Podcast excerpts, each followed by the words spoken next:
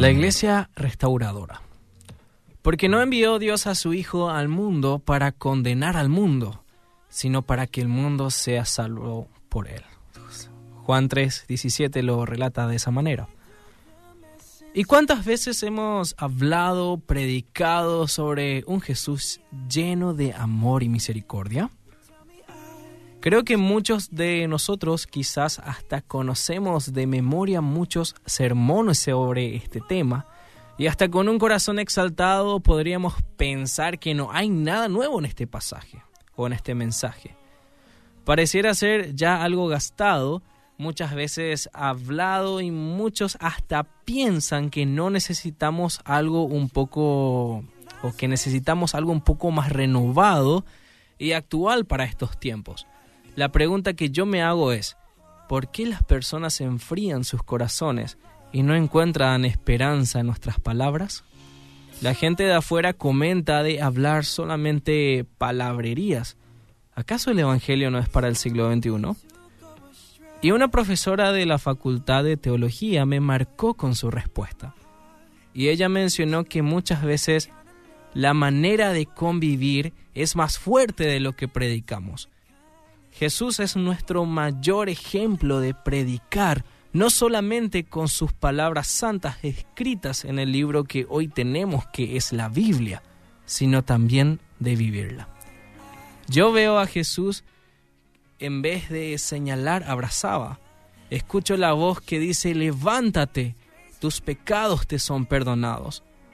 Escucho a la multitud sedienta siguiéndole a donde quiera que Él vaya. ¿Sedienta de qué? Sedienta de amor. Ese amor que podemos evidenciarlo en todo su andar cotidiano, llegando a su máxima expresión en un madero. Ese madero mal visto por muchos, donde Él se hizo maldición para que nosotros seamos benditos. Vemos sangre inocente derramándose por amor, no solo a la iglesia, sino a todo el mundo. Y es por eso que el llamamiento de Jesús a la iglesia es hacer como Él, ayudando al pobre, orando por el que nos maldice, compartiendo el pan con aquellos a quienes la sociedad rechaza, visitando al enfermo, a los carceleros, acompañando a la viuda y como iglesia orando los unos por los otros, restaurando corazones de una sociedad que carece la esperanza que el enemigo le quitó. Observando detalladamente el libro de Gálatas en el capítulo 5, versículo 22, vemos que el fruto del Espíritu es amor, es alegría, paz, paciencia, amabilidad, bondad, fidelidad, humildad y dominio propio. El Evangelio de Cristo nunca dejará de ser la esencia que necesita al hombre para su plenitud.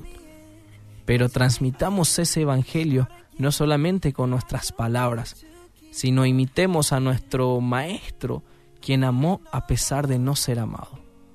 Un amigo mío escribió estas palabras. A veces hay demasiado ruido, se dice demasiado, hay mucho vacío en eso que se dice también. Cuando hablemos, busquemos ser la voz de Dios que quiere que seamos, no el ruido que nos deja sordos y no dice nada.